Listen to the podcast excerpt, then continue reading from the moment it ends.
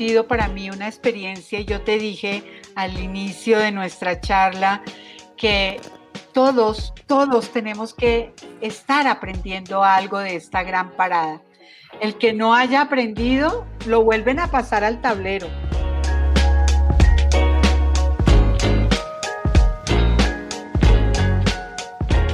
Emprendimiento, negocios, liderazgo e innovación. Bienvenidos al podcast de David Alvarado Muñoz.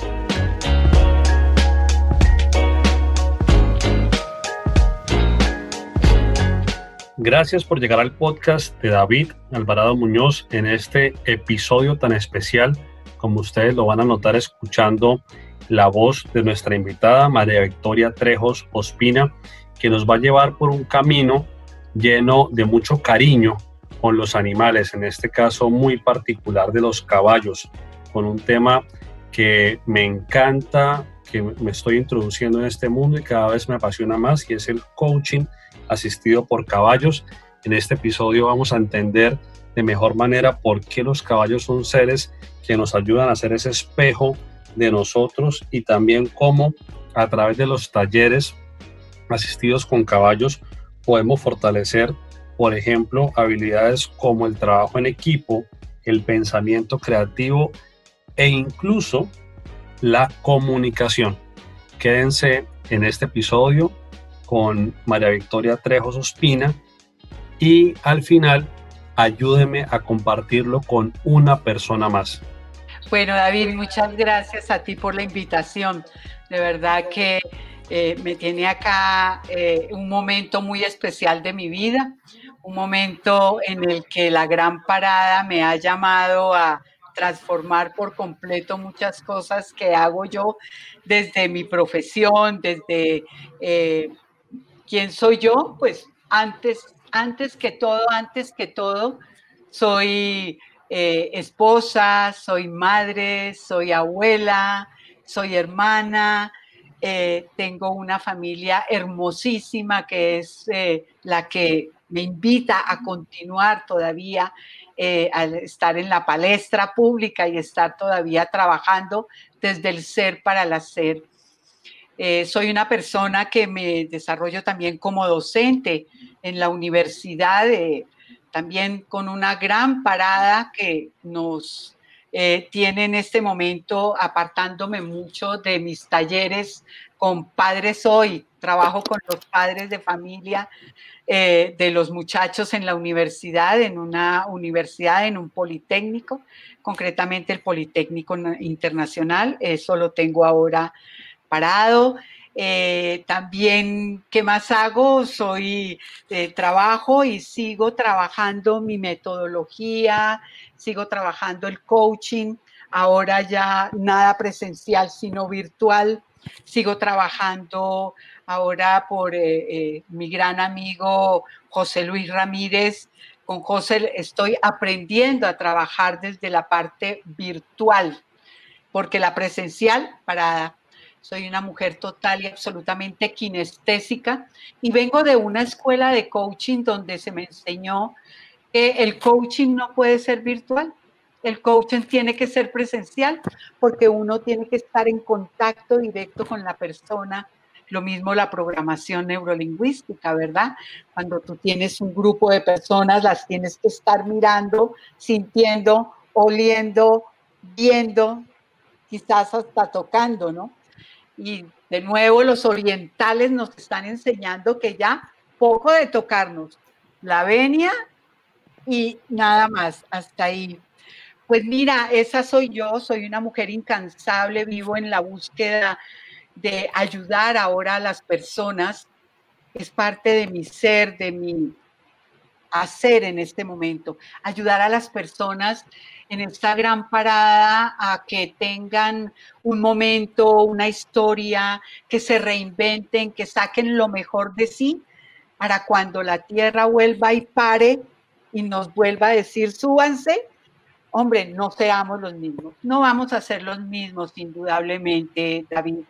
Eh, también quién soy, soy una persona amante de los animales y por encima de todo, amante de mis grandes maestros, de los caballos. Yo no soy una coach que he utilizado una herramienta como puede ser eh, tantas herramientas que hay para sacar adelante el coaching. Eh, yo, a mí me llamó muchísimo la atención que pudiera con mis grandes amigos, con mis grandes maestros, tenerlos como una herramienta y un contacto para poder trabajar a nivel de sentimiento, a nivel de sensación, a nivel de espejo con las personas, ¿verdad? Pero déjame decirte, David, que el gran aprendizaje de un buen coach es cuando aprende desde su propio ser, tiene su gran experiencia. Y mi gran experiencia con el mundo de los caballos mm, no es desde ahora, de familia. Yo soy de familia caballista. Mi padre fue un gran montador, fue un gran jinete y mi segundo esposo también perteneció a la policía montada, carabinero. Él fue también una persona que estuvo todo el tiempo muy en la llave con los caballos y ahora con él también seguimos trabajando con los caballos, hemos hecho unas grandes cabalgatas para celebrar cosas hermosas de, por ejemplo, para celebrar lo del 20 de julio, para celebrar lo de los comuneros, los 200 años. desde el páramo de Pisba me monté en un caballo y llegamos hasta el puente de Boyacá, acompañando con con mulares, no fue con caballos, fueron con mulares que también las amo. Y tengo una, una que es Carlota, que es una, una, mula espectacular. Y pues esa soy yo. De verdad, esa es la que estás presentando tú a tu audiencia hoy. María B, súper, súper chévere y, muchas gracias por esa buena actitud que siempre te caracteriza porque tuve la oportunidad justamente a través de José Luis, nuestro amigo en común, de verte en ese reto que José Luis llevó a cabo, que fue un reto de muchas bendiciones para todos los que participamos y siempre te ha caracterizado esa buena energía. Yo quiero, digamos, iniciar con algo un poco sencillo para darle contexto y, y un poquito de información también tanto a la audiencia como en el caso personal que soy un ignorante en este tema.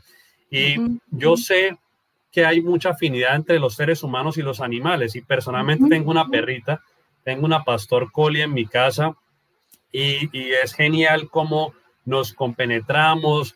Es, es muy bonito ver cómo, por ejemplo, la, perrita se compenetra con los niños, cuando llega mi sobrina, con mi papá, con mi hermano. Entonces, en, en esta relación de animales, aún no hablamos de caballos, pero de animales con los humanos, ¿por qué a los seres humanos nos ayuda esa relación con los animales en un tema que tiene que ver con las emociones? Sí, yo, ahora que hablas tú de los, de los perros, ¿no es cierto? Los perros tienen una gran conexión a nivel de, de si se puede llamar de sentimiento, si se puede llamar de emoción hacia el ser humano. Eh, los, eh, inclusive hay, y puedo decirte de muchos animales que cuando tú les das amor, les das respeto, les das cariño, les das comprensión, hay esa relación y tú te identificas desde el corazón, desde el amor, desde tu sentimiento, hay una gran conexión, hay una gran conexión yo tengo un gran amigo que me dice, el único que me bate la cola y se alegra cuando llego yo es el perro, el perro de mi casa. Claro, claro que es así. Y esa conexión llega a ser tan infinita y tan, tan unida con el ser humano que en muchas oportunidades hay perros que logran hasta detectar, gracias a su olfato, lógicamente, que su, que su amo, llamémoslo así, que su amo eh, está sintiendo una gran enfermedad, ¿verdad? Y le avisa y, todo eso. Eh, el, el, perro te puede estar avisando con anterioridad cuando va a suceder un temblor, un terremoto, algo. Ellos tienen una conexión impresionante que no o que la tenemos muy quieta, muy callada el ser humano realmente. Allí que únicamente lo podemos sentir cuando tenemos ese relacionamiento con los animales, no solamente con los perros ni con los caballos. He visto otro tipo de animales que logran tener una conexión impresionante con el ser humano. David, única y exclusivamente cuando el ser humano se abre de corazón y de sentimiento hacia esos animales, ¿verdad? Nunca humanizarlos como los están muchos humanizando. Vos ves en la calle un perros con los cuatro zapatos, con la cachucha, con todo y, los han humanizado. Uno no puede humanizar los animales porque son animales, ¿verdad? Pero eh, si tú logras tener ese respeto hacia el animal, logras tener un animal en tu casa que esté en el sitio donde tiene que estar, ¿verdad? En su propio lugar de dormir también los caballos, imagínate uno durmiendo con el caballo y hay gente que tiene caballos pequeños en casa, pero tienen, todos ellos deben tener un espacio y el respeto y ese amor y ese sentimiento y esa conexión es la que te da una respuesta, pero casi que tú dices, es que a mí no me falta sino que el perro me hable porque te está exteriorizando. Sí, es una, es una frase muy, muy común y creo que muchos la, la, hemos escuchado o la hemos usado. María B, y cuando, sin decir que un animal, o sí, que un tipo de animal es mejor que otro, pero en, en el taller y en la metodología que tú manejas, ¿por qué con caballos y, por ejemplo, no con perros? Se me ocurre una, una inquietud. Mira, este mundo de locura, ¿no es cierto? Conozco, no ni siquiera me he atrevido a mirar porque en mí no... Hay gente que está experimentando coaching con vacas, hay gente que está experimentando coaching con, con perros. Digamos que, que, que no podría ser una metodología de coaching ni una herramienta de coaching, pero los perros sí ayudan mucho a sanar desde el alma y desde el ser a las personas. No sé una, una vaca, no quiero ni, ni despreciar, ni decir, ni apartarlos, pero sí quisiera ver cómo hacen porque la vaca no tiene este contacto, pero he visto vacas, vacas que sí han llegado a contactos, ¿cierto? Con esa persona que todos los días le da el alimento, ¿sí? He visto toros eso sí los he visto, toros que con su amo, si se puede decir amo, tienen ese contacto y no le inspiran esto de tener que eh, venga de esta furia y que venga este ataque y que venga todo, ¿cierto? Como, como animales, como animales, sí si tú no lo sabes llevar, no lo sabes manejar, eres agresivo con ellos, tienes una respuesta. Y lo mismo es con los caballos. A ver, yo no podría decirte que con qué animal podría servirte como herramienta para eh, hacer coaching. Está claro que eh, eh, no existe el coaching de caballos, no existe. Existe es los caballos como herramienta para trabajar el coaching, ¿cierto? Existe eh, eh, esa, esa educación experiencial entre la persona y el caballo. Existe eso. Eh, yo desde mi amor infinito por los caballos, que desde muy pequeña los tengo, y no te alcanzas a imaginar lo que yo he podido aprender de ellos, de los caballos. Casi que ya no los monto, estoy en tierra con ellos, recibiendo todo esto que ellos nos dan, ese espejo, ¿no? Y lo que, y un caballo se porta diferente contigo, con tu hijo, eh, con la niña que me contabas al comienzo que acaba de empezar su experiencia con el caballo que va a ser amorosísima, me imagino. Eh, cada experiencia, el caballo se maneja de una manera diferente, como podremos ver más adelante cómo se hacen los talleres. Pero y en este, en este caso, por ejemplo, los que no conocemos del tema, hemos escuchado sobre equinoterapia y hemos escuchado también que pues hay muchos beneficios y de pronto eh, se, se, pueden vencer muchos temores cuando hay ese contacto de los niños o incluso los, los adultos también, con el caballo. Pero en este caso, la quinoterapia, por lo que estaba revisando, implica que me monte en el caballo, mientras que el coaching asistido con caballos estás en tierra y no estás montando el caballo. Entonces, un poco, si nos pudieras explicar eh, en qué consiste los talleres Sabemos que ahorita por estar en cuarentena, pues no, no podemos estar haciendo los talleres, pero antes de iniciar esta cuarentena, cuando estabas con las empresas, con los grupos, llevándolos y, un poco liderando los talleres, ¿cuáles eran como los principales resultados o los beneficios de estos talleres? Claro que sí, mira, eh, te quiero contestar lo primero que me, me, me preguntas. Hay una gran diferencia en la terapia, ¿cierto? Y en hacer un taller de coaching. La terapia ayuda a los niños muchísimo a, a tener ese al, al, tener ese contacto con el caballo, le ayuda muchísimo a vencer los miedos, los temores, las tristezas, tantas cosas que exteriormente se están viendo en la salud del niño, ¿verdad? Hay que subir al niño cuando se hace una terapia equina. La equinoterapia es montada y guiada, y guiada, ¿cierto? Para eso, pues está eh, en Piágora, que era el sitio donde yo te digo que hacemos todo este tipo de prácticas, está la persona que se encarga de todo eso, que es Pía. Le decimos cariñosamente Pía porque viene de Piágora. Piágora es el sitio, el ágora donde se reúne toda la gente a nivel de cultura y a nivel para recibir muchas, muchas cosas. Ella es psicóloga y ella hace terapia.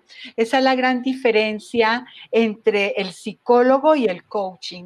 Nosotros no hacemos terapia, ¿verdad? Nosotros ayudamos a las personas por medio de una experiencia conversacional a que la persona consiga sus metas, a que la persona consiga sus logros, ¿verdad? En cambio, la terapia sí es mucho, va mucho más allá. Conozco personas que han sufrido parálisis de medio cuerpo y a base de terapia equina han vuelto a recuperar el movimiento. Lo he visto, yo no lo hago porque no soy terapeuta eh, ni tengo esa parte de la eh, equinoterapia, pero conozco. Conozco también parejas que han ido a hacer terapia, ¿cierto?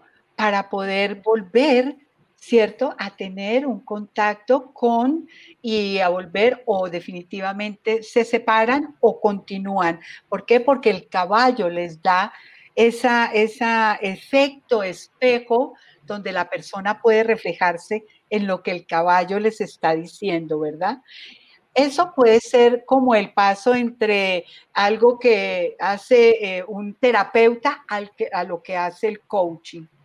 El coach hace como toda, todo, perdón, todo, todo taller o todo proceso o toda sesión que hace el coaching eh, y el coach eh, puede utilizar diferentes herramientas. En este caso, eh, digamos que ya llevo una experiencia de más de siete años. Yo me, me certifiqué como coach asistida por caballos con Pacagua Acagua es una, un sitio en Argentina eh, donde eh, nos, eh, digamos que lo mismo que si vas a hacer máster en programación neurolingüística, te tienes que certificar. Y acá en Colombia, cuando tú quieres trabajar a nivel empresarial, tienes que demostrar, ¿cierto? Que estás debidamente certificado, ¿cierto? Por una entidad eh, respetable y una entidad que sea reconocida. Hemos hecho con, a nivel empresarial desde hace tres, cuatro años eh, una serie de talleres eh, espectaculares que hacen más el fortalecimiento de habilidades gerenciales y personales. Eso es lo que nosotros, y por eso nos buscan, porque quieren que a, ver como eh, una serie de, de, un proceso que ayude eh, por medio de una, digamos, educación experiencial y por medio de talleres decimos experienciales porque van y tienen una experiencia vivencial. Por eso casi no hemos tenido un buen auge ahora en esta gran parada de hacer coaching asistido por caballos a nivel virtual, porque siempre se necesita ese contacto directo, primero que todo, con tres factores importantísimos y es lo que con lo que yo más trabajo. Primero, el caballo, segundo, la naturaleza y tercero, conversaciones basadas, ¿cierto?, en la experiencia que está viviendo la persona en ese momento. Nosotros hacemos talleres y con los caballos se ajusta muchísimo, digamos, lo que son talleres de liderazgo, de comunicación, de pensamiento creativo, de trabajo en equipo. Sobre todo porque trabajo en equipo, David porque el caballo nos enseña a trabajar en equipo. El caballo es, eh, es eh, eh, llamémoslo así, yo lo llamo un ser, porque para mí es un ser maravilloso que siempre anda en manada. Y precisamente los caballos que andan en manada son los que sirven para hacer este tipo de procesos. Un caballo entero, un caballo que está en pesebrera, un caballo que es de alta escuela, un caballo, estos caballos no sirven para hacer este tipo de relacionamiento. El que sirve es el que está en manada, ¿cierto? Y la manada siempre identifica, uno lo llaman, está el padre, yo lo llamo el macho alfa, está la madre, eh, que yo lo llamo la madrina, el macho alfa es el que siempre protege a su manada cuando vienen los peligros, él siempre avisa y está pendiente. La, madrina, como mamá, que uno lo llama la mamá, yo lo llamo la madrina, es la que lleva a su manada a buenos pastos, ¿sí? A donde está el agua, a donde pueden dormir tranquilamente. Ellos viven en manada y como, como viven en manada, nos enseñan a trabajar en equipo.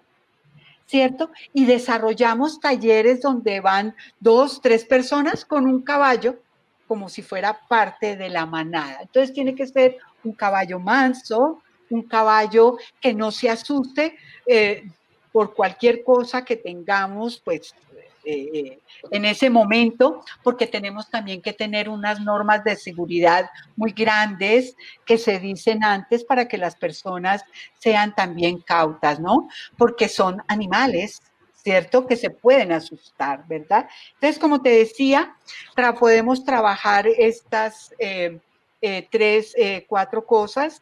liderazgo, trabajo en equipo, comunicación y pensamiento creativo. ¿Por qué el pensamiento creativo? porque el caballo te lleva a que hagas creación de esa relación que estás teniendo con él, ¿verdad? Ellos tienen unos roles muy claros. Las manadas tienen sus propias jerarquías. Entonces nosotros dentro del equipo que llevemos tenemos que tener también roles y jerarquías, ¿no? El que guía, mira que allí salen tantas cosas. Primero, te digo, llega todo el mundo con esta sensación de miedo, de susto, porque personas como tú te han caído de los caballos y sienten ese miedo, esa cercanía, además por esta imponencia de este animal, ¿verdad? Que te da susto. Yo te digo, cuando yo me acerco a un caballo, que siempre, además llevo no te voy a decir cuántos años porque me vas a identificar, pero cada que me acerco a un caballo, mi corazón late, mi estómago siente mariposas, ¿cierto? Yo no podría decir que es susto, es una emocionalidad que me está conectando con el caballo. Y yo tengo algo que saco siempre en mis talleres y lo pongo en los manuales, que es una conexión divina, eso me lo pintó, me lo hizo un pintor divino. Está el caballo y la persona que está montada y hay una conexión directa de corazón a corazón, ¿cierto? Por eso él empieza a identificar, ¿cierto? Tus emociones. Si tú sientes miedo, él también va a sentir miedo. Si tú sientes alegría, sientes que quieres cogerlo, abrazarlo, él nunca te va a rechazar. Mira, el caballo mm, tiene una memoria que dicen que el caballo tiene memoria de elefante. El caballo nunca olvida, nunca olvida quién le pegó, nunca olvida quién le dio amor, ¿ok? Y él inmediatamente coge eso, ¿verdad? Y inmediatamente lo pone a trabajar, ¿cierto? Ahí empezamos a conectarnos desde el interior, empezamos a trabajar los miedos, empezamos a trabajar muchas cosas y mira que salen allí lo que nosotros denominamos los líderes ocultos. ¿Ya? Empezando, dime, dime David. Es que te quería preguntar, sí, cuando, cuando tú llegas a un caballo que puede ser tuyo o con el que te relacionas ya hace un tiempo, ¿tú cómo ves ese caballo? ¿Ese caballo es más auditivo? Tú le tienes un nombre y de lejos lo llamas y el caballo ya sabe que eres tú, o ese caballo es más olfativo o ese caballo es más kinestésico. O sea, ¿cuál es el canal que tú percibes que es más desarrollado en los caballos? Hermoso, los tres. Ellos son muy kinestésicos. Ellos empiezan a abrir sus hollares y empiezan a oler sus orejitas. Las orejitas las empiezan a mover, las empiezan a mover cuando hay un caballo que está algo mal, no se siente bien en ese momento, tú siempre vas a ver que las orejas van para atrás. Y cuando las orejas van para atrás, eso saca las patas de atrás, pero inmediatamente el caballo siempre está haciendo este movimiento, una oreja adelante, la otra atrás, una oreja adelante y la otra atrás. Y él también tiene, eh, ¿qué te digo yo? Él se puede acercar a mí también por interés, porque le doy comida, porque le doy bienestar, ¿cierto? ¿Mm? Pero también he tenido contacto con caballos que yo, eso lo hago yo en lo otro que te decía que hago de Doma en Libertad de Quina. Jamás utilizo una soga, jamás utilizo una, eh, eh, un palo con el que se le pega, jamás. Todo es con movimientos de tai chi y con movimientos muy tranquilos que ellos casi siempre hacen lo, lo que yo quiero que ellos hagan, pero ellos saben que van a tener su recompensa. Ellos vienen y yo les tengo su bocadillo, les tengo su zanahoria, les tengo algo que sé que les gusta porque tienen que tener su recompensa. Hay muchas personas que dicen que eso es mm, habitual, que eso no es eh, que él salga de, de algo que relacione con a nivel de sentimiento, pero yo sí lo hago porque a mí me encanta dar una recompensa amorosa, amorosa. Y claro, claro que sí, claro que sí. Por ejemplo, eso se lo aprendí yo a papá. Papá, por ejemplo, llamaba a su caballo silbándole. Y de pronto aparecía de donde uno menos, porque era un caballo de potrero. Aparecía el caballo y siempre, y mi papá se sentaba a leer y él estaba al lado oliéndolo. Son muy olfativos. Eh, oliéndolo, todo eso. O sea, los tres que me dijiste, por eso vienen. Claro que sí, claro que sí. María B, y cuando, cuando nos cuentas de esa, de, digamos, de ese efecto espejo, donde podemos vernos reflejado en el caballo, ¿cómo, ¿cómo, se podría, digamos que, cómo se podría ampliar un poquito para que nosotros o para que en este caso yo pueda entender por qué el efecto espejo? De pronto, cuando estamos dos seres humanos interactuando, eh, y, en este momento se me viene la imagen de un ascensor. Cuando entramos los dos a un ascensor, alguno tiene que romper el hielo, porque si ninguno rompe el hielo, llegó el, llegó el momento de bajarnos del ascensor y nunca hubo ni un buenos días, ni un hasta luego, ni un permiso, ¿cierto?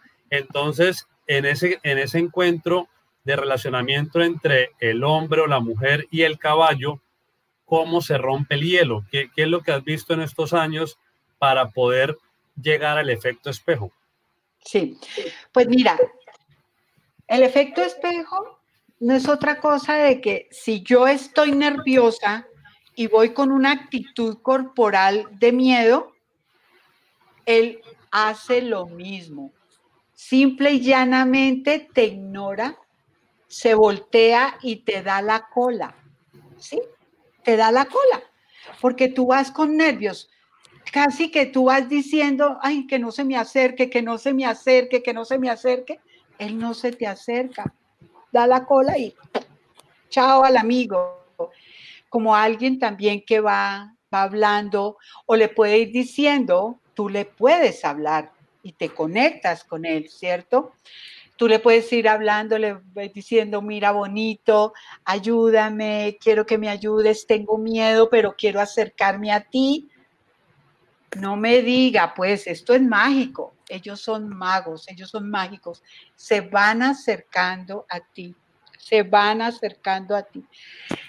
Yo he visto cosas como una persona que fue tanta la emocionalidad que le dio el contacto con el caballo que ella se puso a llorar. Y yo esto te lo digo porque lo vi, no porque me lo contaron. Al caballo le escurrieron lágrimas, porque los caballos lloran. Los caballos lloran. Se conectó con la persona. Es el efecto espejo, ¿verdad? Es el efecto espejo. Ahora, eh, tú, por ejemplo, te puedes parar y estar como en una posición de que tranquila, no sé qué, de pronto esperando a ver qué reacción tiene el caballo, el caballo puede pasar por el lado e ignorarte, ¿verdad? Dependiendo de lo que tú estés sintiendo. Como hay otros que te pueden empezar a dar golpecitos así con la cabeza en la espalda para que camina, camina conmigo, vamos, sigamos, ¿sí?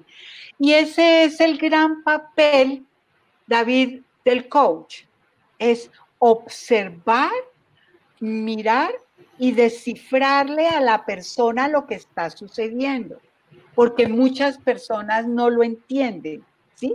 Entonces uno a base de preguntas le saca esa emocionalidad, mira, ¿qué estás sintiendo? ¿Qué te está demostrando el caballo? ¿Por qué sientes miedo del caballo? ¿Por qué no lo sigues? O sea, a base de preguntas, uno lo que hace es conectar a la persona desde el interior y a base de preguntas decirle y descifrarle la situación que está pasando en este momento, ¿no? Es mágico, es mágico. Esto pues es que yo he visto cosas absolutamente espectaculares personas que entraron total y absolutamente, porque claro, cuando hay una serie de roles que tú desempeñas a nivel empresarial y tú llegas allá y yo digo, no me digan quién es el presidente, quién es el mensajero, no, a mí no me digan nada porque yo estoy recibiendo seres humanos. Acá no vienen, el rol profesional queda afuera, vamos a desempeñar roles desde el ser, ¿ya? y eran de yo te decía que empiezan a salir estos eh, líderes ocultos porque se hacen talleres por grupos con los caballos y empiezan, no, hagamos esto para poder pasar este obstáculo, hagamos lo otro. Y hay gente, tapamos muchos de las personas y hay uno que guía y lleva el caballo y y hay unos que, llevan estupendamente a la persona a, buenos pasos o a cumplir el objetivo y la meta trazada, ¿verdad? Es, es, es eh, fabuloso y nuestro deber al final de cada reto, al final de cada parte del taller, hacemos eh, ¿sí? una retroalimentación a base de preguntas y decimos qué vieron, qué sintieron, qué hicieron que no, iba, no van a volver a hacer, qué les faltó por hacer. Nosotros no sacamos conclusiones. Al final las conclusiones lo sacan cada uno. Y esa persona que siempre llega, el chacho maracho, yo ya lo tengo indicado, el que llega el chacho maracho, no, yo me monto en el caballo y le digo, aquí no se va a montar al caballo aquí vas a tener contacto con el caballo. Y empiezan a bajar, empiezan a bajar. Allá como estamos desde el ser, nuestro amigo ego se queda afuera, porque el caballo no identifica. Ahora, si vas con el ego, tienes una respuesta muy poco halagadora del caballo, ¿verdad? Ese, ese chalano, ese montador o ese jinete que se monta en el caballo y le dice, aquí estoy yo y yo soy aquí el que mando, educa a los caballos de una manera tan distinta. Nosotros a veces recibimos caballos que vienen tan mal educados, tan pésimamente mal trajeados, eh, con dolor, con tristeza, con agachados. Mira, ellos también agachan su cabeza, agachan porque los han martirizado, no los han tratado bien. Y a base de esta, no, yo no podría decir que eso sea metodología, pero a base de, una eh, de amor, de cariño, de cariño recuperar y vuelven a tener su alzada como tiene que ser, ¿verdad? Entonces, pues es, de esa manera que nosotros guiamos a todas las personas y al final sacan unas bellezas de conclusiones que, ay, a mí me encantan, me encantan. Y, me, y lo mejor de todo eso, al final es, están los caballos y estoy yo. Y primero se despiden abrazando a los caballos y por último me abrazan a mí porque yo soy muy kinestésica y me tienen que abrazar a mí porque creo que tiene que haber una recompensa. Y mira que la gente que lo hace una vez, lo hace, sigue, sigue yendo. Lo que pasa es que a veces resulta un poco complicado hacer coaching asistido por caballos individual. ¿ya? Es una herramienta que se puede tornar no, no cara, sino que no está al alcance de las personas porque el mantenimiento de un caballo cuesta, ¿verdad? Claro. Y, pues eh, si una persona quiere, no es lo mismo que venga a mi consultorio a hacer una sesión de coaching a que vayamos a hacer una sesión de coaching individual. Entonces tiene que ser grupal, ¿no? Entonces, pero casi siempre, y casi siempre estamos en contacto con las personas que manejan recursos humanos o que manejan todos estos grupos de todo lo que son bienestar para eh, eh, capacitación de lo que es mm, riesgos laborales. Las personas que manejan ese grupo casi siempre regresan con nuevos grupos y los grupos son los que dicen que quieren regresar, porque de verdad, y después nosotros eh, vamos a las empresas y les llevamos los videos para que ellos mismos se vean cómo interactuaron, cómo los vieron a ellos, ¿no es cierto? Que es muy distinto verse uno a cómo. genial. Y entregamos las memorias y ahí se dan cuenta cómo les fue magnífico y, y por qué lo dice. Dice, uy, no, yo le tengo que llevar esto a mi marido, a mi esposa, a mi mamá para que vean que yo sí puedo, ¿no? María, yo eh, creo que te ha ocurrido, pero es muy posible que estas personas, después de la experiencia, piensen en sus hijos.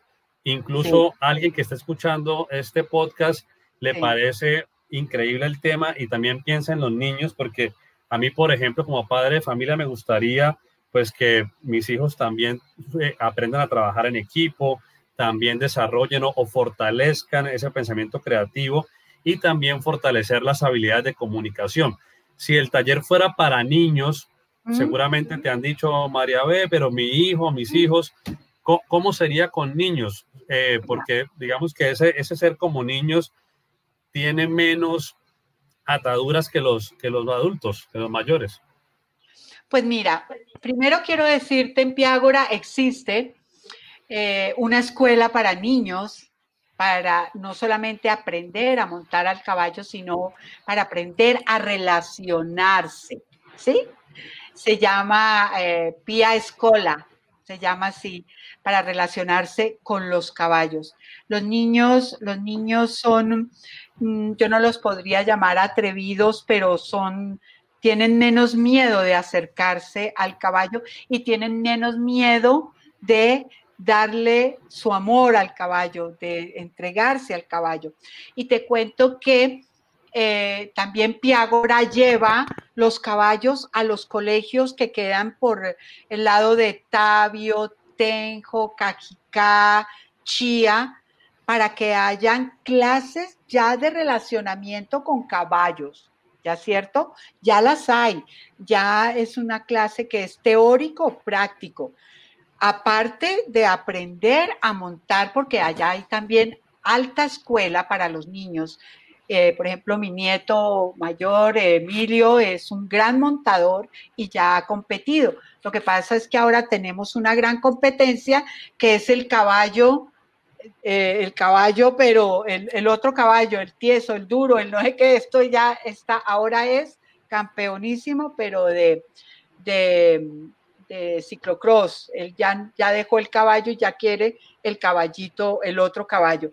Pero ellos aprenden muchísimo, muchísimo. Antes de montarlo tienen que aprender a, a, rasquetearlo, a limpiarlo, a hablarle, a darle de comer. Y una vez que ha hecho su práctica, sus sesiones, tienen que aprender, pues no a desencillarlos, pero sí a bañarlos, a arreglarlos y a volverlos a dejar bonitos como los encontraron. Pero mira, a todo el que quiera y sobre todo hay unos niños, mira, mm, no sería el caso de lo que tú me preguntas, pero han llevado niños autistas para tener contacto con los caballos.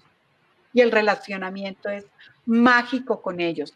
Lo mismo que con un perro, lo mismo que con el perro que tienes en casa, que te va a acompañar y te va a dar mucho amor, más que cualquier humano no lo da el, el perro y el caballo. Es increíble, pero es así y los niños allá tienen su escuela y aprenden, pero muchísimo, muchísimo de los caballos. Ellos aprenden con ponis, claro, más, más pequeños, aunque hay niños que ya montan caballos grandes, pero allí hay todo un relacionamiento y hay toda suerte de caballos. Tú no te alcanzas a imaginar que me da esta nostalgia acordarme de, de que ya llevo 95 días sin poder encontrarme con mis caballos, con, con ese ser tan hermoso. Y, pero allá, allá sí pueden, los que viven cerca, Tabio, sí han podido ir, ¿verdad? Pero El, una vez que tú tienes un relacionamiento con un ser tan hermoso como esto, es difícil que, que ya se quite, ya a mí me hace falta. Esta es la gran diferencia de muchos, muchísimos coaches que tienen a los caballos como herramienta, ¿cierto? Para uno ser un buen coach asistido por caballos, tiene que amar los caballos, tiene, no puede sentir miedo del caballo, respeto sí, pero no sentir miedo, ¿verdad? Eh, eh, digamos que mm, los que los coaches que estamos en este momento en vigencia somos muchos. Eh, muy pocos los coaches que realmente eh, hacen una de los caballos una herramienta eh, amorosa, hermosa y poco comercial. Realmente no, digamos que vivir del coaching asistido por caballos, pues no, no. No, aunque, aunque es productivo y es muy bueno y todo eso, pero eh, realmente es como otro sentido del que yo tengo particularmente con los caballos como coach, pero además de todo eso como como compañera de los caballos, como amiga de los caballos, como ser que los ama, los ama inmensamente. Y a mí cualquier persona que me dice, ¿qué me sugieres? ¿A qué, a qué, a qué eh, psicólogo voy o a qué psiquiatra? le dije, no, señor, ¿cuál psicólogo ni qué psiquiatra? Váyase un día y comparta todo un día con un caballo que es el mejor psiquiatra que hay, él me lo, le da de todo, da, es, es, es desde el amor, desde, desde el ser, desde el ser, desde el ser y te ayuda para el hacer. Es definitivo, eso sale como nuevo. Eso sí sale como con, nuevo. Con un par de bocadillos y, un par de zanahorias para consentirlo. María, tú decías algo que, me parece importante porque eh, pues digamos que la ignorancia puede llevar a que alguien use cualquier caballo y, hace un momento decías que de pronto no todos los caballos, de pronto hay caballos que, como lo dices, han sido maltratados, entonces los caballos pues son de pronto desconfiados, un poco eh, resentidos, ¿sí? O cuando decimos que este caballo es muy bravo y, para hacer esto se requiere caballos de pronto mansitos. Entonces, una persona que, que, no esté en Bogotá o que no esté cerca a Tabio, donde ustedes tienen, pues eh, que es el lugar adecuado, incluso como yo que estoy en la ciudad de Cúcuta o que nos escuchan también en Medellín, en Barranquilla, y, pueden tener de pronto un, conocido que tiene en la finca un caballo y se les da por ir a escuchar el podcast y quieren ir a abrazar al caballo. Entonces, eh, de pronto, ¿qué tipo de caballo sí podría servir para este ejercicio? Pues mira, es definitivo que eh, siempre, siempre se tiene que tener en cuenta que antes de ¿cierto? Realizar algún tipo de taller asistido por caballos, la persona que vaya, el coach, porque definitivamente pues tiene que ser un coach, eh, vaya a ser, primero tiene que tener contacto con la manada, siempre, siempre. Yo tengo una persona que viene de Sydney, eh, también mi gran maestro, de, todo este aprendizaje de la Doma en Libertad, Martín Contreras Carrizosa. Él siempre viene a Colombia, pero el primero siempre tiene, antes de contacto con el caballo, antes de compartirlo con la manada humana. Siempre tenemos que tener un contacto con la manada equina, ¿verdad? Tener conocimiento.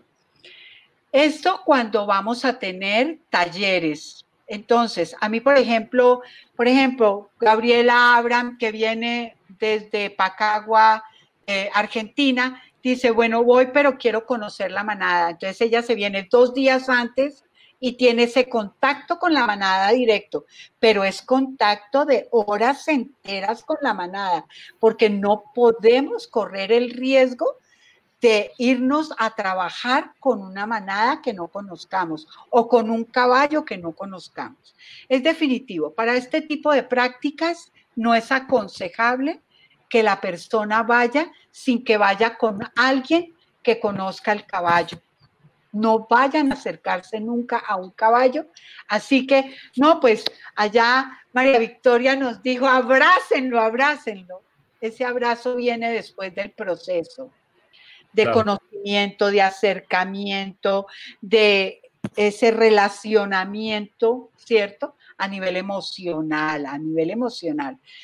Eh, por ejemplo, allá en Cúcuta, eh, si quieren, eh, antes de que tu hijo o la persona que quiera o, o en sitios donde no haya muchos caballos, sí primero tienen que hablar, no sé, con la persona que conoce el caballo. Nunca se debe arrimar. Es más, nosotros antes de iniciar el taller hacemos primero un proceso de seguridad.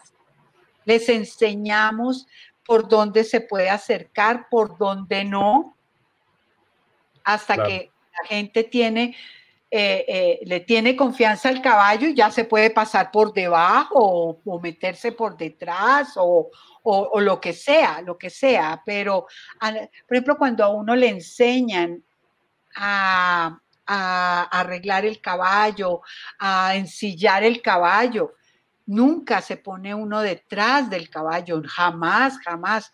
Uno siempre está de lado y con esta mano baja recoge la, cola, nunca está de lado, nunca, eh, detrás, nunca. Eso, eso es vital.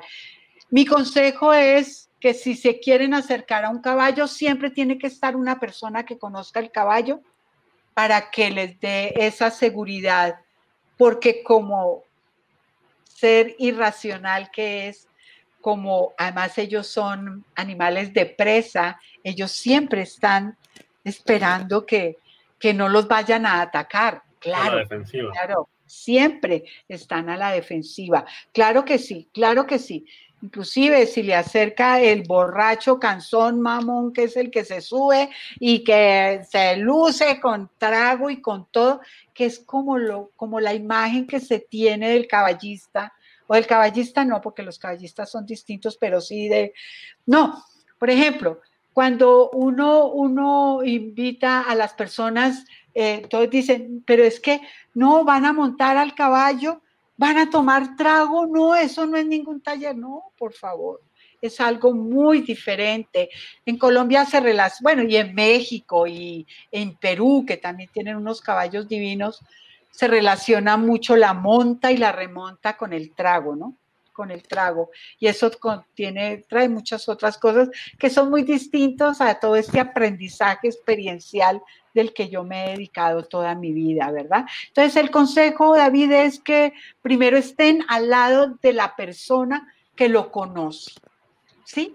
Y poco a poco, irse arrimando poco a poco, hablarle, hablarle, claro, cuando, por ejemplo, yo hago estas cabalgatas largas con la policía, con los carabineros, les da risa porque dicen, esta vieja está loca. Yo llego y les hablo, les hablo. Y en mi carriel voy sacando el bocadillito. ¿Cómo se llama el caballo? Ah, que no sabemos cómo se llama. Yo le pongo, ah, es una yegua, Carlota, venga a ver Carlota, ¿ya? Y le hablo antes, porque es que casi siempre están los caballos ya listos y montese y vámonos. No, no, hasta para uno ir a una cabalgata tiene que conocer el caballo, hablarle, acariciarlo y ante todo, como todo, mira David, como todo, como todo lo que yo hago en mis talleres, primero pido permiso. Si yo estoy, voy a hacer una sesión contigo, primero pido permiso para hacer esa sesión. Al caballo también le digo, te pido permiso para estar contigo, te pido permiso para montarte, te pido permiso, me autorizas, quiero estar contigo, o sea, le hablo. Primero pido permiso y cuando ya me voy a apartar de él, le doy las gracias. Siempre. María B, y en este, digamos que en esta línea de coaching asistido por caballos, si pudiera hablar de un ranking por países o de pronto los países que tienen más tiempo llevando a cabo estas prácticas, ¿cuáles son esos países referentes para nosotros? Es increíble, Estados Unidos. Estados Unidos nos lleva mm, mm, en tiempo, en tiempo de práctica, nos lleva años luz. Ellos llevan esta práctica porque los caballos para ellos fueron muy importantes en la conquista, bueno, como todos los países, ¿cierto? Pero eso y la cercanía a Estados Unidos, México, México también. Uy, los mexicanos nos he llevan... Buscado y he visto que Guadalajara, Guadalajara sobresale como una ciudad en este tema. Hay, hay sitios en, México, en, acá en Sudamérica, eh, en Argentina. ¿Por qué? por su cercanía con los caballos, eh, porque los caballos han formado parte muy importante en la historia de la Argentina, ¿cierto? Aunque allá los caballos son tamañudos, son grandes. Un caballo argentino es distinto al caballo criollo. El caballo argentino es tamañudo. Incluso en Argentina uno de los deportes que, es muy fuerte es el polo. Los argentinos son muy buenos en, polo, que incluye el caballo. El polo, el polo sí, es, es son... Eh, eh, son eh, campeonísimos en polo y tienen unos campos de polo hermosísimos, hermosísimos. ¿España eh, estaría por debajo de México? ¿O cómo sería la relación España-Argentina? yo pensaría, yo pensaría que España está como al nivel de Estados Unidos. y está puede estar entre Estados Unidos y México.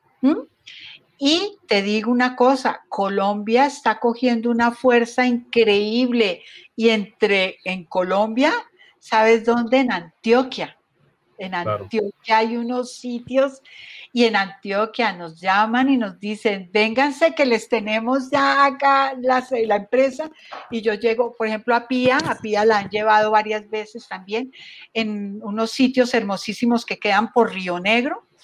Y ella llega también dos días antes para conocer la manada. Yo también hago lo mismo. Eh, eh, Antioquia es, eh, y también ahora está mm, el viejo Caldas.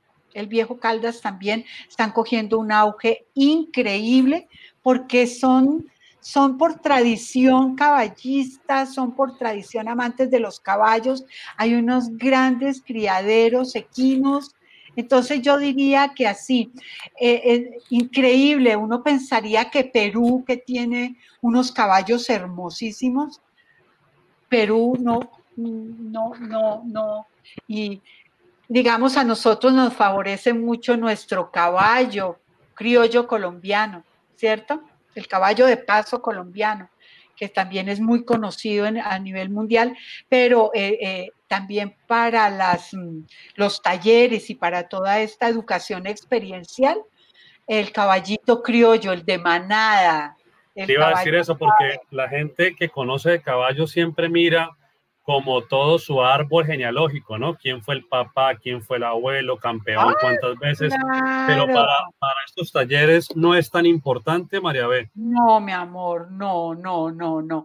Digamos que la raza, digamos que todo eso que tú hablas es eh, para tener un caballo, eh, para poder, eh, mm, quién es la mamá, quién es el papá, y tiene todo su historial y los papeles, ¿cierto? Eh, lo mismo para los perros, los perros también, quién es hijo de quién, qué, y tiene, por ejemplo, eh, a, mi nieto eh, acaba de llegarle. Yo no he podido montar en avión hace no sé cuánto, y le acaba de llegar su perro que vino de un criadero en Medellín, en Antioquia, se llama La Calandria, y le llegó la perrita más divina del mundo entero con sus papeles. Me he dicho, primero llegó el portafolio de la perra y después ella para el taller asistido por caballos, entre el caballo sea más, no quiere decir que los otros no sean nobles, pero el caballo sea, tenga más mansedumbre, el caballo sea más tranquilo, que sea un caballo que no haya sido maltratado, golpeado, que sean caballitos de manada y que sean, inclusive, que sean muy ricos de cabalgata sean muy ricos para cabalgatear, para salir, que no sean de esos pajareros. Por ejemplo, Piágora está al lado de la carretera eh, que viene de Tabio hacia, eh, de Tenjo hacia Tabio, y eso pasan esas flotas y eso pitan, que era nuestro mayor temor para hacer los, los talleres ahí, ¿verdad? Porque antes lo hacíamos en un sitio que se llama Villajuan también allá, pero se queda bien al, fondo de Tabio, entre Tabio y Chía, pero ahí no pasa nada, no se oye sino la naturaleza. Pero cuando los caballos ya están acostumbrados y no y pueden pasar las flotas y pitan y no tenemos porque tenemos que tener un cuidado único porque estamos trabajando con seres humanos, ¿no? Y también tenemos que tener un seguro, ¿no? Hay que tener un seguro y ese seguro es eh, mm, que trae una manilla para que la gente esté asegurada contra todo riesgo, accidentes, eh, contra todo accidente durante la jornada. Claro. María B, pues han sido unos minutos muy valiosos. Ah, Realmente, eh, antes de iniciar la conversación, estaba muy interesado y ahora estoy, creo que tres, cuatro veces más interesado ha sido realmente muy rico poder tener esta experiencia que nos has compartido. Y pues para finalizar, tienes mucho por aportarnos también en temas de emprendimiento. No tiene que ver con los caballos, pero creo que eh, es una, una realidad que estamos viviendo hoy, una necesidad de adaptarnos y, y, el que se demore en adaptarse, pues va saliendo del mercado. Y yo quiero que los que escuchan el podcast también puedan escuchar esta parte, porque los, pues ustedes que, escuchan no conocen, pero eh, en este caso, María Victoria viene trabajando con emprendedores pensionados y cuando me contó eso me pareció increíble. Tenemos muchos paradigmas y en este caso la programación neurolingüística nos ayuda también a eliminar esas creencias limitantes y de pronto una creencia que está muy arraigada es que los emprendedores son jóvenes. Es una falsa creencia. Entonces, combinar emprendedor con pensionado es poco habitual, digamos que se sale del formato, se sale un poco de, del guion. Y además de eso, un emprendedor pensionado que tiene que ser digital, o sea, sí o sí, por temas de la pandemia del COVID-19, pues tiene que ser digital. ¿Cómo ha sido ya para finalizar y despedirnos, esa experiencia eh, tuya como coach, pero en este tema de emprendimiento digital y con personas pensionadas. Pues mira, de verdad, gracias. Gracias por preguntarme porque ha sido para mí una experiencia. Yo te dije al inicio de nuestra charla que todos, todos tenemos que estar aprendiendo algo de esta gran parada. El que no haya aprendido, lo vuelven a pasar al tablero. Y creo que basada en mi propia experiencia, como te comentaba, de un gran colega mío con el que yo me certifiqué eh, como coach ICC, que fue José Luis Ramírez. Él un día me dijo, María, voy a hacer reto 21, quiero que vengas y nos diste una charla. Y yo fui la primera que le dije, ¿cuál bus? ¿De dónde me cojo? ¿De dónde me agarro, mijito? Yo no tengo ni idea, yo soy presencial neta. Y él me dijo, venga y aprende conmigo, venga y aprende conmigo. Y así fue el inicio de esto y ya llevo noventa y pico de días, como te contaba, primero sin encontrarme con mis caballos, pero trabajando virtualmente en un proyecto muy hermoso, ¿cierto? que se llama Wiki Emprendedoras del Ser para el Hacer, creando comunidad, ¿verdad?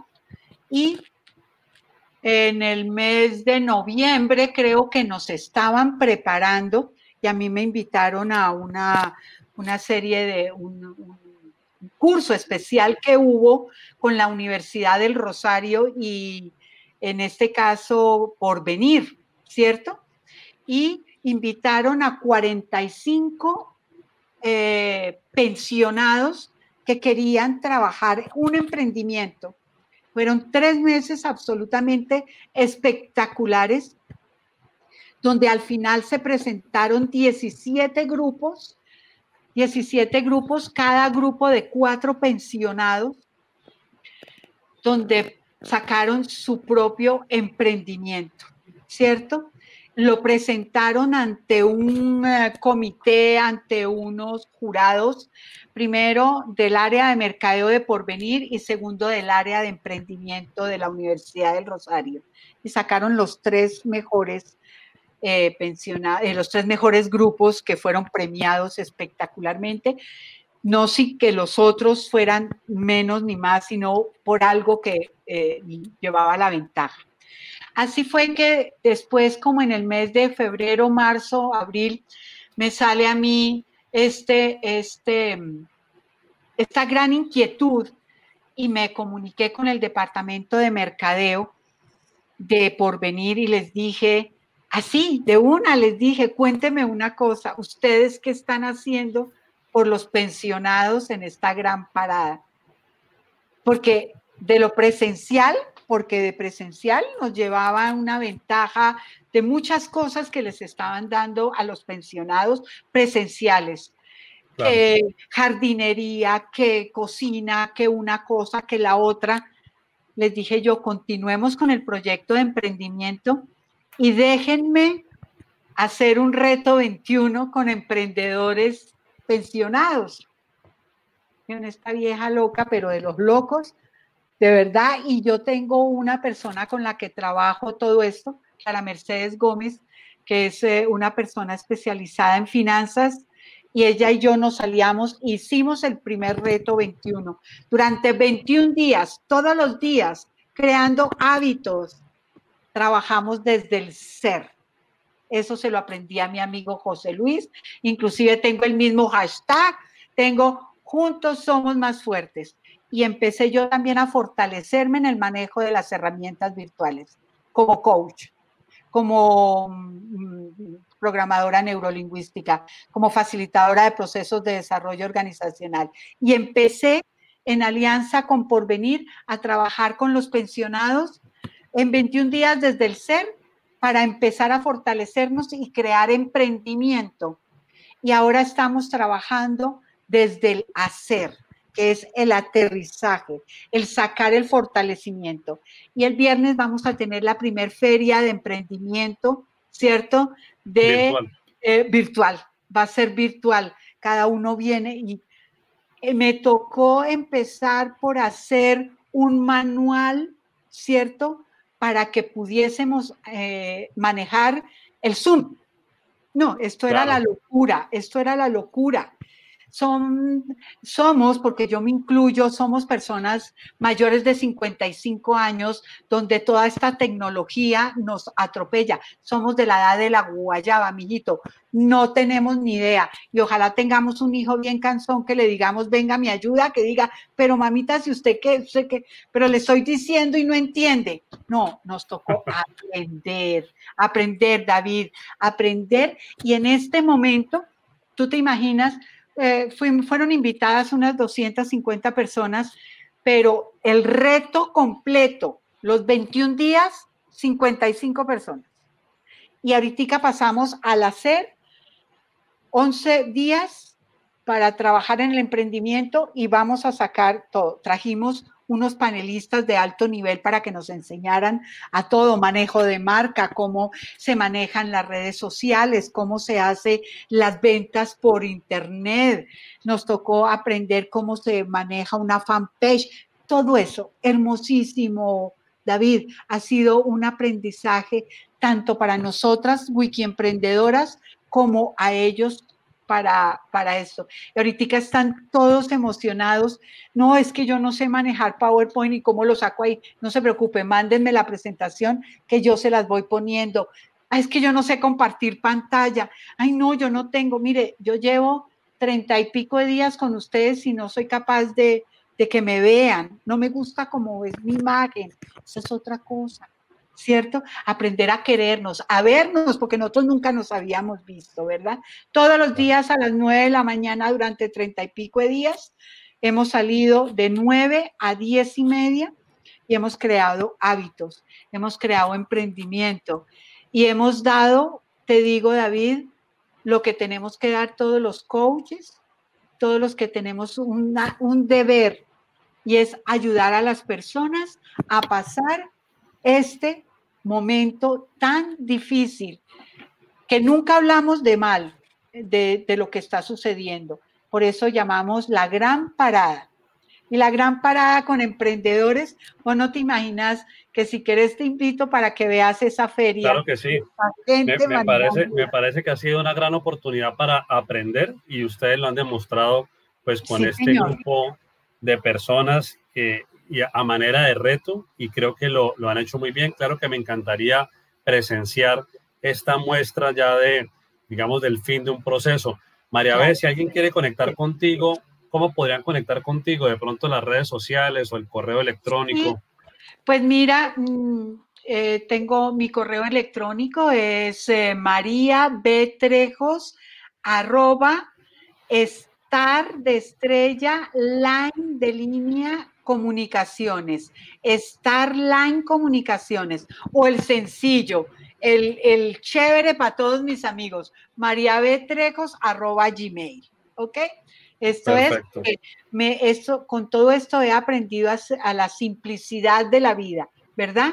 Eh, a lo menos complicado porque estoy trabajando con personas que como yo no manejamos todo esto. En, en mis redes sociales me encuentran como María en, en Facebook, porque todavía no hemos sacado la, la fanpage, está María Victoria Pegado, Trejo Sospina Pegado, coach, ¿ya? Ok. Y en Instagram, arroba Totoyastre. Ahí estoy. Perfecto, yo, yo la busco y la coloco como notas de este episodio. A ver, muchísimas gracias nuevamente. ¿Cuál fue la pregunta que no te hice y, que te hubiese gustado que, que te hubiese formulado para que te puedas despedir con ese mensaje? Ay, divino. Oye, mira que yo siempre hago esa pregunta y, y nunca esperé que me la hicieran. Pero mira, ¿sabes cuál podría ser? A ver, eh, mm, bueno, y ¿Qué va a pasar? ¿Qué va a pasar conmigo ahora que la tierra vuelva por mí y me diga usted qué aprendió? Esa es mi pregunta y te la quiero contestar. Yo eh, creo, creo que eh, en alma, vida y sombrero, porque esa es otra cosa que nunca me deja, el sombrero, yo siempre trabajo con sombrero. Eh, he aprendido, mm, primero que todo, a reinventarme. He aprendido a saber que tengo mucho para dar, tengo mucho para dar. Y por sobre todo, mucho por agradecer, mucho por agradecer. Y eh, salgo como a dar como otro discurso, si se puede hacer, o dar otro mensaje, y es que se puede, se puede trabajar desde la parte virtual. La parte kinestésica la aprendí a manejar todos los días a la hora del café con la gente de mi emprendimiento y todos los días a las nueve empezamos con el aroma del café. ¿Con qué me conecta el café? Y a todos se conectan con el café, ¿cierto? La hora del café es la primer momento de nuestro emprendimiento, de nuestro charla virtual de, Reto 21 y de Reto 11, porque alguien me enseñó, si usted quiere conectarse con una emocionalidad, usted ponga los olores donde está usted y ponga a la gente a oler lo mismo y se están conectando bajo una misma sensación. Chévere, te voy a copiar eso. Yo soy de, comenzar el día con, con un té y, el té pues tiene, tiene mucho sabor, más sabor que, que, olor, pero lo del café me parece, me parece chévere y con tu permiso te voy a copiar ahí en, en ese, en ese hábito. María B, eh, no me canso de agradecerte porque me parece muy valioso el tiempo. Muchas gracias por tu tiempo. Hay, hay un amigo que entrevisté en este podcast que siempre, que también tiene un podcast y siempre dice, eh, siempre se puede ganar más dinero, pero no más tiempo. Y, yo coincido con eso. Entonces, muchas gracias por tu tiempo. Muchas gracias, Un abrazo acá desde la ciudad de Cúcuta. Te deseo la mejor energía. En lo que pueda servirte, cuentas conmigo. Gracias, y realmente te deseo muy buena salud también. Dios te bendiga. A ti también, cuídate y abundancia, prosperidad y mira, éxitos en este emprendimiento tuyo que me parece hermoso. Gracias, nos hablamos.